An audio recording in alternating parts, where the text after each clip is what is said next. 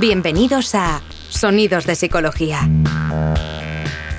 El podcast del Colegio Oficial de la Psicología de Madrid. Un espacio para entender la psicología y el mundo que nos rodea. Muy buenos días, bienvenidos a Sonidos de Psicología. Eh, una vida dedicada a la psicología. Ese es el Premio Nacional José Luis Pinillos que se ha concedido a Emiliano Martín González. Eh, buenos días, Emiliano. Buenos días, ¿qué tal estáis? Eh, muy bien, muchas gracias por estar aquí. Eh, lo hemos hablado un poco fuera de, de cámara, pero muchas gracias, joder, por estar aquí y por concedernos tu tiempo. Un placer. Yo, eh, desde el inicio de mi profesión, he colaborado mucho siempre con el Colegio de Psicólogos. Me parece que es fundamental que los psicólogos, estemos en el puesto que estemos, eh, colaboremos con el colegio porque al final es el buque insignia de la profesión y yo creo que, eh, vamos, nunca escatimo esfuerzos y ahora que estoy un poco en mi fase final de la vida profesional, menos. Pues se te concedió el premio, como ya lo he mencionado, una vida dedicada a la psicología. Eh, lo primero, felicitarte y lo segundo, decirte, bueno, cómo, cómo fue ese momento, qué significó para ti. Pues mira, el premio, eh, quizás lo, lo, más bonito de ese premio, eh, aparte de que no lo esperaba y las cosas por sorpresa siempre tienen más encanto, pero para mí significó algo muy importante porque es un, es un premio que te dan tus compañeros de profesión. Y cuando uno ha trabajado mucho en administraciones públicas, pues todos sabemos que hay siempre muchos sesgos. Ahora gobierna uno, mañana gobierna otro. Siempre, digamos, hay sus sesgos políticos, ideológicos. Y esto, este premio, la, yo creo que el gran atractivo eh, principal es que te lo da eh, tu profesión, el Consejo General, eh, eh la, la, psicofundación, las, las, facu las facultades de psicología, es decir, el mundo de la academia, es decir, todo lo que representa algo en nuestra profesión. Eso yo creo que para, para, mí ha sido lo más importante. Y después, bueno, no quiero ocultaros que eh, el nombre del premio le da un atractivo especial. Yo tuve la suerte de conocer ya muy mayor eh, a José Luis Pinillos y la verdad es que es un, no, no yo sería incapaz de encontrar un nombre más atractivo para un premio, digamos, que otorga el mundo de la psicología, ¿no? Eh, bueno, eh, hemos tenido un momento antes de la entrevista eh, entre, Emiliano, eh, Julio y yo en el que nos hemos puesto a hablar de cosas y, hemos dado un vuelco a todo. Y vamos a empezar por ahí. Emiliano, ha sido coordinador general del área de gobierno de familias, igualdad y bienestar social. política social durante la pandemia, se dice pronto. ¿Qué retos te has encontrado? ¿Qué, problemas? Es decir, o sea, has llegado ahí y ¿qué estaba pasando? ¿Qué, habéis hecho? ¿Qué habéis hecho con todo eso? Porque parece eh, a priori, eh, no sé, muy difícil de manejar, eh, entendemos que muchos obstáculos. Eh, ¿cómo te has sentido? ¿Qué, ¿Por dónde habéis empezado? Pues es una buena pregunta porque eh, yo llevo 43 años de profesión y casi todos ellos, 40 prácticamente, eh, trabajando en la ciudad de Madrid, aunque estuve unos años también en, la delegación del Plan Nacional sobre Drogas, o sea, en el Ministerio del Interior, un, en un puesto más de, de Administración General del Estado. Pero, como digo, eh, yo había, eh, yo, he, asumido desde hace muchos años muchos retos. Asumí eh, muy desde el principio de mi profesión el famoso reto, la gran crisis del problema de las drogas en, en España y luego concretamente en la ciudad de Madrid. Viví que no es, no es un tema menor la crisis económico-financiera de los, de los años, del principio de los 2000, que también fue un momento difícil porque generó mucha, mucha desigualdad, tuvimos que, cerrar centros, fue un momento también, una crisis eh, eh, compleja. Y nunca me imaginé que me iba a encontrar algo de, este, de, este, de esta magnitud, de estas características, como ha sido la pandemia. Yo llegué a la coordinación general del área de, social del Ayuntamiento de Madrid pues justamente eh, no llegó ni al año, eran pues exactamente siete, ocho meses antes de que empezara la pandemia. Y eh, cuando, cuando comenzó, eh, de alguna manera, digamos, rompió todos los esquemas que, que podíamos tener sobre cualquier tipo de, problemática. Nosotros, yo había vivido los famosos atentados del 11M de Madrid, mm, que ya fue algo terrible, pero y, otras muchas situaciones críticas, pero no con la intensidad y sobre todo la persistencia, ¿no? La, el mantenimiento en el tiempo de, lo que ha sido esta, esta terrible pandemia que todavía tiene ahí sus flecos. Entonces, mira, eh, me decías el cambio, el cambio es que de pronto tuvimos que de la noche a la mañana cambiar todas nuestras estrategias. Es decir, que eh, tuvimos que improvisar en todos los frentes. Podría estar horas contándoos cómo tuvimos que reaccionar ante cada uno de los colectivos, digamos, vulnerables de nuestra ciudad. Eh, la primera fue eh, cuando la policía me llama, me dice que en 48 horas tenemos que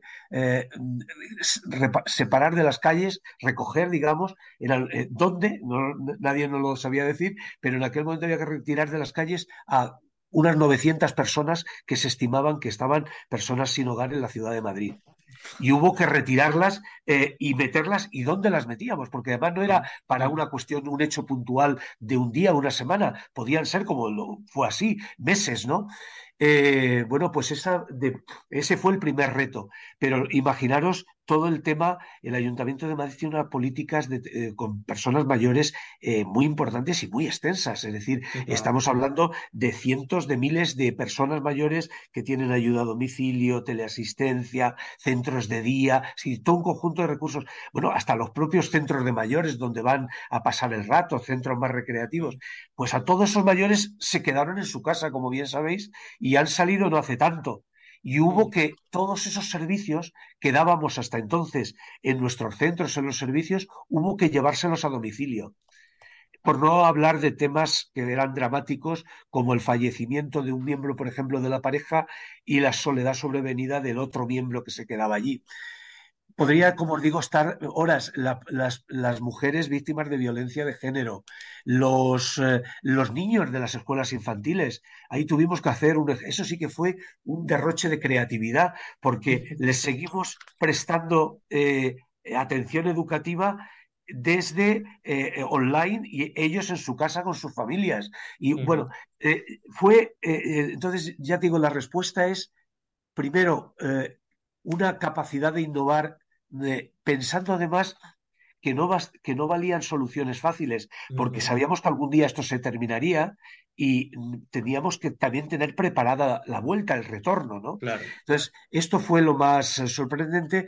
Eh, y después, eh, enfrentarte a cómo reacciona un grupo humano, en este caso, los, en mi caso eran los servicios sociales, pero eh, todo el, personal del Ayuntamiento de Madrid, porque yo estuve también ahí en la parte de emergencia, eh, muy entregado durante mucho tiempo, y eh, cómo reacciona digamos, en conjunto una, una, una sociedad, una comunidad de, de, una gran ciudad como Madrid ante una situación de este tipo, donde aparece sin duda lo más eh, lo más eh, bonito, lo más positivo del ser humano, la generosidad, la solidaridad, pero también los oportunistas, los, eh, los aprovechados que se sirven de cualquier oportunidad. Entonces, bueno, pues todo esto mm, yo llevaba en aquel momento como os digo, pues 37 años trabajando en el Ayuntamiento de Madrid, gestionando, porque es lo que he hecho mayoritariamente en mi vida profesional, pero eh, de este modo no lo había hecho nunca.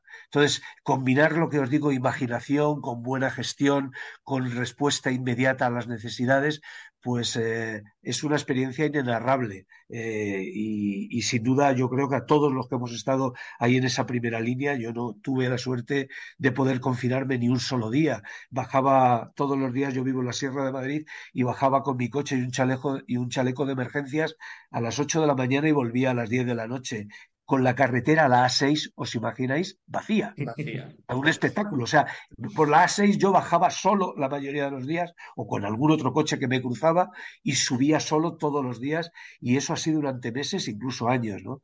Ha sido una experiencia tremenda y yo creo que ahí eh, la sensibilidad y la y la perspectiva que da también nuestra profesión, pues yo creo que ha sido muy útil porque nos ha permitido enfocar los temas no solo dando respuestas eh, operativas, concretas, o sea, había que dar de comer a la gente, claro, Y eso era uno de los retos, pero no bastaba con dar de comer, hay que dar de comer eh, con dignidad y con, claro, eh, claro, y, y- y con, y, garantías. Y entonces ahí pues tu- improvisamos eh, pues prácticamente en un tiempo récord la tarjeta familias, que es una tarjeta ujú. eh, que sabéis que se da a las familias para que sean ellas quien vayan a hacer la compra. Eh, al supermercado y no tengan que identificarse ni diferenciarse de nadie, ¿no?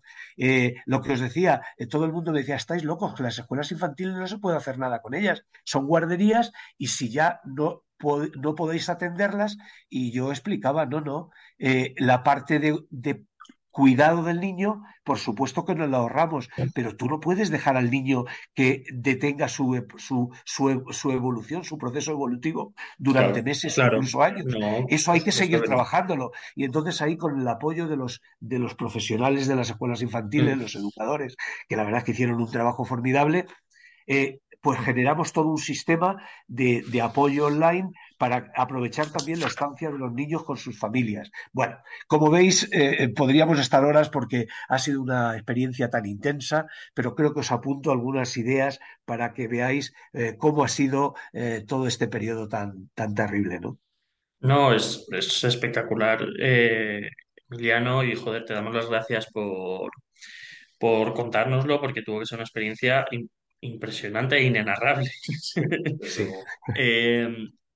Estoy, me gustaría plantearte que, por lo que hemos visto pues, de tu currículum y de todo, tienes una experiencia muy grande en, ese trabajo en el que muchas veces no, quizás deberíamos estar más integrados los psicólogos, pero el caso es que no estamos, que es coordinar proyectos tanto, tanto a nivel autonómico o de ayuntamiento como nacionales. Tú has, eh, sido eh, subdirector del Plan Nacional sobre Drogas, llegaste a ser. Es decir, cómo toda esa experiencia te ayudó, pues, tanto en esta situación como en, bueno, te ayuda en tu trabajo del, del día a día. ¿Cómo es el trabajo de un psicólogo dentro de la administración fuera del pues uno a uno? ¿Qué problemas hay?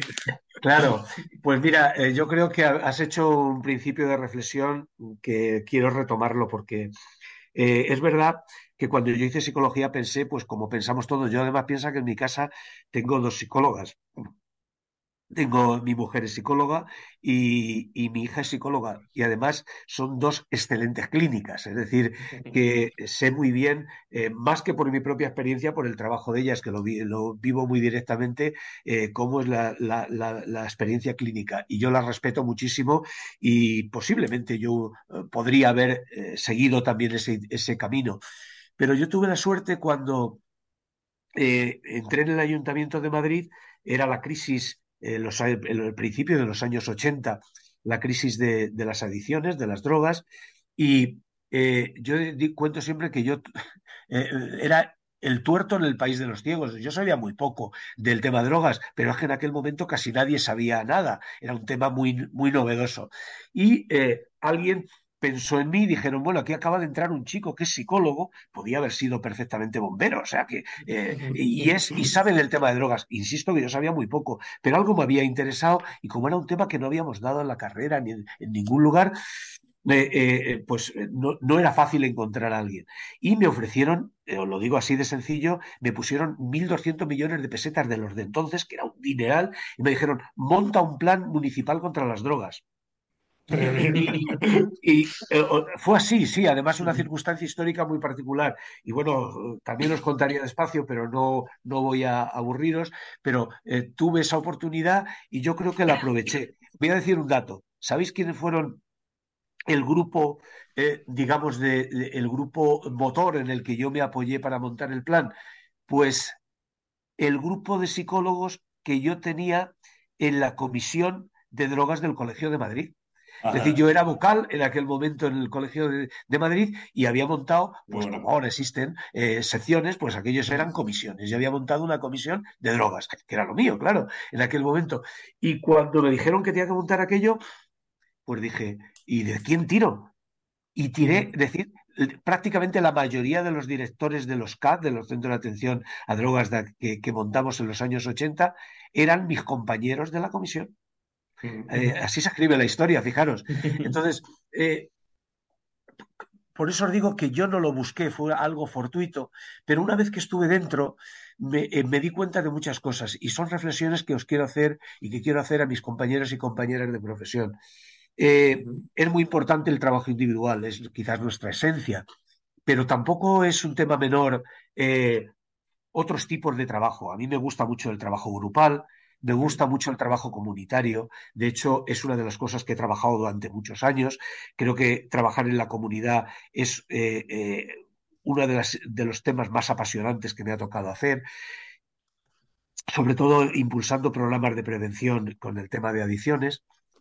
Pero eh, el tema de gestionar es algo que habitualmente en las administraciones públicas se deja a los TAG, a los técnicos de administración general. Suelen ser abogados, eh, economistas, que son expertos, eh, digamos, ellos eh, se han formado para eso y se dedican a ello por excelencia. Es raro encontrar gente de otras profesiones, pero sin desmerecer el trabajo de mis compañeros, que además, eh, ya digo, son mayoritarios, yo creo que cada profesión aporta de su bagaje y ellos tienen un gran conocimiento del derecho, de la economía, que nosotros tenemos que, de alguna manera, compensar. Es decir, yo muchas veces hablo y, hay gente que se sorprende y dice, pero tú eres psicólogo, eres abogado, pues porque utilizas terminologías de este tipo, lo tienes que aprender.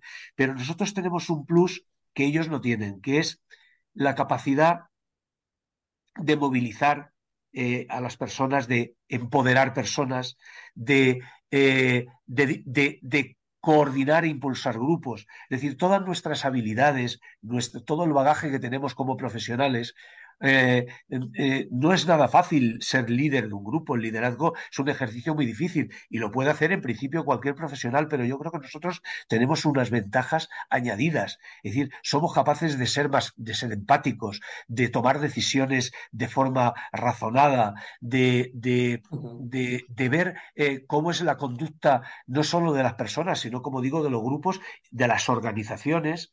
Eh, o sea, yo creo que nosotros tenemos una capacidad para ver eh, unas perspectivas de conjunto que otros profesionales no tienen No. esa, esa, esas habilidades. Y a mí todo eso eh, me ha supuesto siempre una ventaja, si quieres, competitiva en mi, en mi profesión. Ah. Y por último, deciros que es que esto alguien lo tiene que hacer.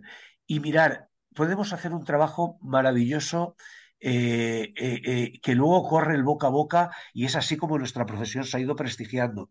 Pero no es un tema menor que alguien desde las instituciones y desde puestos claves hable de, de la psicología, porque eh, nos desconocen. Eh, la, la, mayoría de la gente que no nos valora es porque no nos conoce. Cuando después lo descubre, empieza a decir, fíjate, no me imaginaba yo que la psicología podía aportar, pero eh, eh, se desconoce. Yo fui el primer psicólogo que estuve en servicios sociales del Ayuntamiento de Madrid. He sido el, psicólogo que en materia de drogas quizás he tenido un puesto de mayor responsabilidad. Y ahora eh, estoy en recursos humanos en esta última etapa de mi vida profesional, ya había estado antes, y creo que también fui pues, el primero, el segundo psicólogo que llegó a recursos humanos. Cuando cuento siempre la anécdota, cuando entré por el pasillo, se me acercaron unas compañeras y me dijeron, no, Emiliano, ya te conocíamos y tal, pero queremos, ¿y por qué viene un psicólogo aquí a recursos humanos? ¿Qué nos vas a hacer? ¿Nos vas a psicoanalizar? O sea, creo que es muy gráfico y le dije, no, no, mira, yo no soy, no soy psicoanalista, pero además no soy clínico. O sea, no voy a poder hacer ese trabajo con vosotros. No tiene nada que ver. Y cuando empecé a hablarles de otros conceptos y, y de las competencias, de la gestión por Mm. competencias, y empecé a hablarles de cómo se podía hacer selección de otro modo, y ahora que estoy en formación, formación de otro modo, de pronto empezaron a descubrir todas las potencialidades que tiene nuestra profesión. Entonces, eh, yo animaría mucho, primero, que la gente entre en las administraciones. Las administraciones son una catapulta fundamental para nosotros. Y segundo, que dentro de las profesiones no tengan miedo a, eh, escalar o a, a, intentar ocupar puestos de responsabilidad, porque desde ahí es donde muchas veces generamos eh, el conocimiento y, por tanto, la necesidad de que tenemos que estar presentes en todos los ámbitos de la sociedad. Nosotros somos una, una profesión, eh, yo digo siempre fronteriza. Eh, no tenemos ningún territorio propio, pero tocamos mu tangencialmente muchos territorios. Eh, es muy interesante todo lo que has dicho, Emiliano, y además, eh, o sea, se nota, ¿no? El propio premio lo dice, ¿no? Una vida dedicada a la psicología y se nota ese, conocimiento, ¿no? Que hay de, los retos, de los problemas. Y precisamente o sea, eh, no, no queremos, eh, digamos, finalizar sin, sin, sin exprimirte un poco en ese sentido. Em, y queríamos preguntarte un poco tu visión ¿Cuáles son los retos sociales a los que ahora nos, nos enfrentamos? Eh, digamos, en tu opinión, pero sobre todo, eh, ¿qué, consejo eh, les das a esos profesionales que vienen ahora, que empiezan ahora y que se van a enfrentar a estos retos sociales? Y no solo psicólogos, ya todos los profesionales que están, digamos, en este ámbito social. ¿Qué es lo que has aprendido que querrías dejar a los que vienen? Uf, pues se me, se me agolpan muchas ideas. Mira, yo creo que quizás lo más importante eh, que a mí se me ocurre es que debemos de hacer, eh, no voy a decir orillar eh, lo asistencial, lo, eh, atender a los colectivos, eh, digamos, que, que, precisan más de nuestra ayuda. Mi hija trabaja en, en salud mental y no puedo, vamos, nunca se me ocurriría decir, decirle que escatimar esfuerzos en ese terreno. Pero yo creo que la sociedad está muy carente de toda la vertiente preventiva de, de, de la, que puede aportar la psicología. La, la psicología tiene un potencial eh, enorme eh, a la hora de hacer una sociedad, voy a decir una palabra eh, que puede parecer así, más adulta, más madura, yo creo que esta sociedad padece de un infantilismo, si os dais cuenta, eh, en, en, casi todos los órdenes. El, el, la gente busca satisfacciones inmediatas, hay una incapacidad de demorar refuerzos, la gente eh, no adopta decisiones muchas veces racionales, sino todo es por el, eh, por, por el por, digamos, mediatizado por el ruido de lo que oyen de unos y de otros. Eh, eh, hay poca reflexión, muy poca capacidad de reflexión. ¿Qué os diría? Las, las relaciones interpersonales no se valoran. Es decir, pues es, es, muy interesante. Nosotros estamos haciendo una, entrevista por ti, por, por, por Zoom o por cualquier otro método, y yo no, no digo que todos estos métodos no sean útiles, pero yo creo que el, la, el, contacto, la relación interpersonal, eh, esa cercanía. Eh, eh, bueno, el pensar en el otro, el, el, reconocer al otro más que esa obsesión por el yo, que es, como digo, tan infantil. O sea, todas estas cosas hay que hacerlas, pero no porque yo no soy, no somos curas, ni, ni, ni no sé, ni, ni, ni, ni personas que, que quieran eh, meterse en la vida de los demás. No, yo digo, estas cosas hay que hacerlas porque es una, son propuestas inteligentes. O sea, tener confianza en el otro no es porque seas una gran persona o seas un apóstol de no sé qué, eh, de qué creencias, es que la confianza es una posición inteligente. Yo, si yo confío en las expectativas de lo que el otro me va a dar, eh, tengo más posibilidades de transformar eh, eh, el, la realidad, de crear nuevos proyectos. Entonces, todo esto alguien lo tiene que explicar a la sociedad. Entonces, lo pueden hacer los políticos, que lo van a hacer pues siempre eh, desde la desconfianza que generan, porque generan desconfianza y tengo que decir que muchas veces, desgraciadamente, justificada. Pero nosotros sí lo podemos hacer. Primero porque tenemos los conocimientos para hacerlo.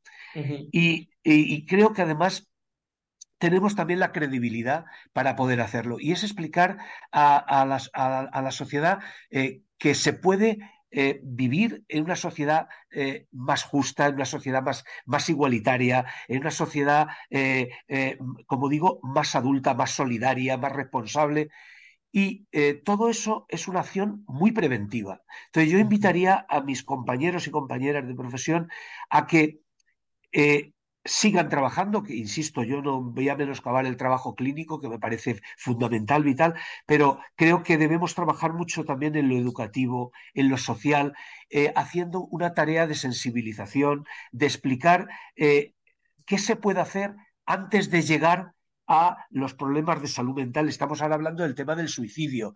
Pues sí, habrá que buscar alternativas para aquellas personas que tienen, eh, eh, que, tienen digamos, eh, factores de riesgo, son indicados para, para, para, ese tipo de, situación. Pero tenemos que trabajar para que esas condiciones previas no se generen o se generen lo menos posible. Entonces yo ya te digo, creo que nuestra profesión debería hacer ahí un vuelco importante en el sentido de que debemos salir más a la palestra. Debemos dejar un poco muchas veces, no solo nuestras consultas, se puede además compaginar. Yo siempre lo he dicho, podemos hacer trabajo clínico, podemos hacer el trabajo individual, pero eh, eh, todo lo que aprendemos en esa interacción individual debemos llevarlo a los medios de comunicación, al trabajo, como, como digo, comunitario, a, las organizaciones, a la escuela, a las familias. Eh, y yo creo que tenemos un reto y yo diría hay una responsabilidad en ese sentido, ¿no?